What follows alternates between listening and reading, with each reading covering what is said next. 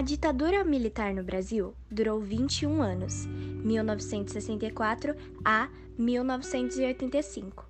Teve cinco mandatos militares e instituiu mais ou menos 17 atos institucionais, mecanismos legais que se sobrepunham à Constituição.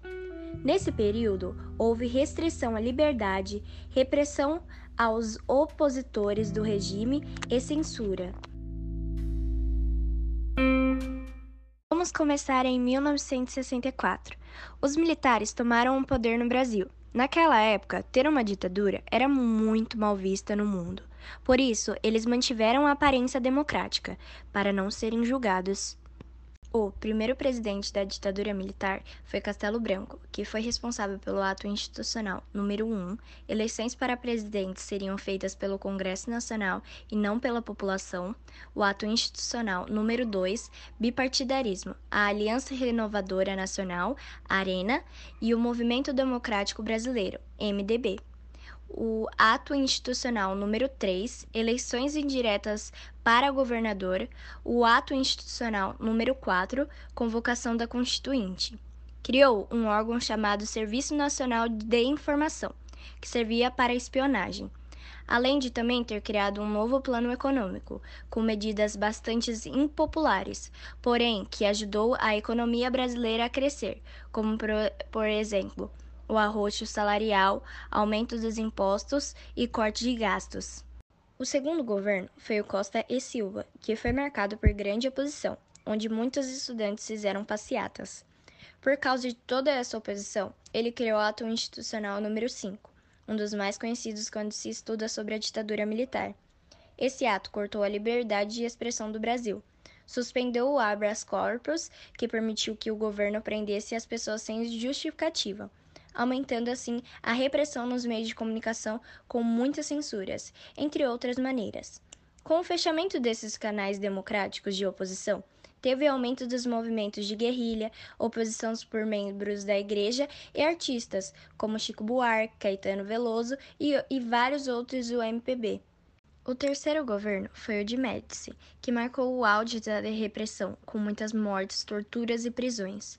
Porém, nele também ocorreu um milagre econômico, entre 1968 e 1973, que foi quando a economia do Brasil cresceu loucamente, tendo aumento do PIB, do investimento na construção civil, diminuição da inflação, entre outras coisas boas. Mas, como tudo que é bom dura pouco, nos anos 70 houve uma grande crise de petróleo que afetou o mundo inteiro, incluindo o Brasil, que teve sua economia abaixada drasticamente, voltando para uma grande crise econômica. Neste mesmo governo, teve um aumento nas propagandas ufanistas, que exaltavam um governo e a ditadura militar. Com todos esses acontecimentos, os militares perceberam que não iriam conseguir se manter no poder por muito tempo. Então, o novo presidente, Geisel, começou a abrir lentamente a ditadura militar, revogando o ato institucional número 5 e colocando algumas medidas autoritárias. O último presidente, Figueiredo, tomou o poder quando a crise econômica estava estagnada.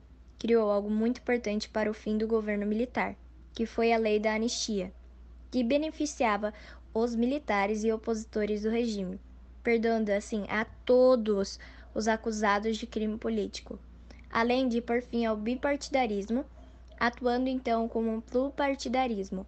Em seu governo, teve-se o movimento das diretas já, que foram grandes mobilizações populares a favor das eleições diretas para presidente.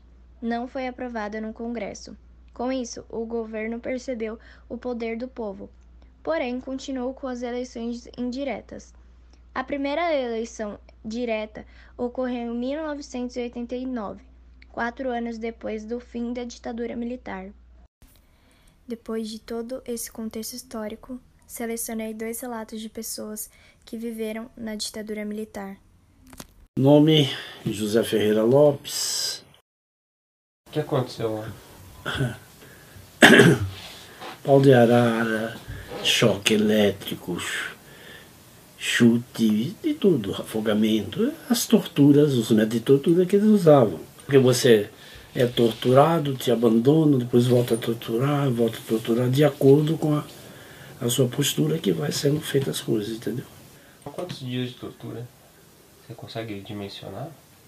É difícil porque é você difícil. perde um pouco a noção do tempo, né? Mas foram muitos, foram muitas sessões?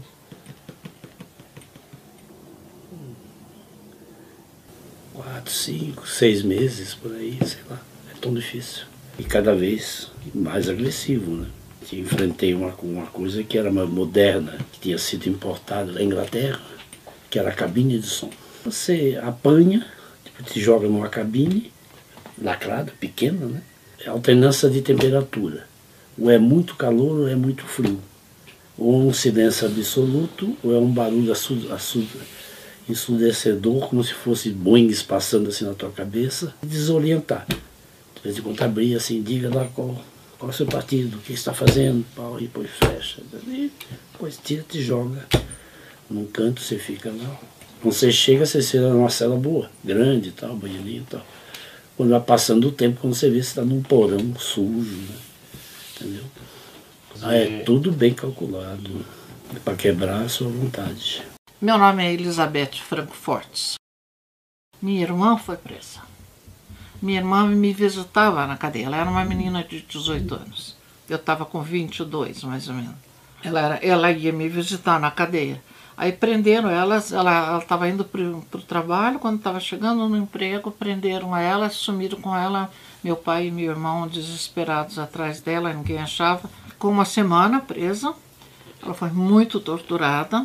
Ela tinha o cabelo comprido, então eles penduravam ela no pau de arara, botavam o cabelo dela dentro da água, e daí sim, davam, davam choque na, no seio, na vagina, torturando ela direto, direto, porque queriam que ela falasse uma coisa que ela nem sequer sabia.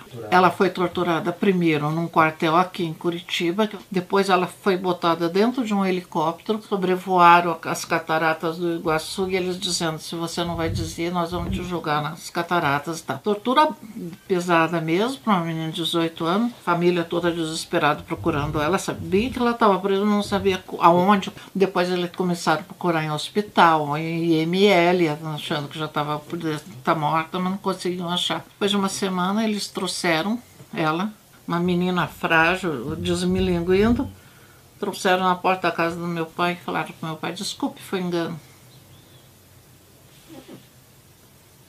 É- Isso é ditadura. Quem, não, quem acha que ditadura não é isso, não sabe. Não tem noção do que é. Usei esses relatos fortes para finalizar, para mostrar que não é só uma história que deve ser estudada. Pessoas viveram na ditadura militar e devem ser reconhecidas por terem sobrevivido em uma época tão repressora do nosso país.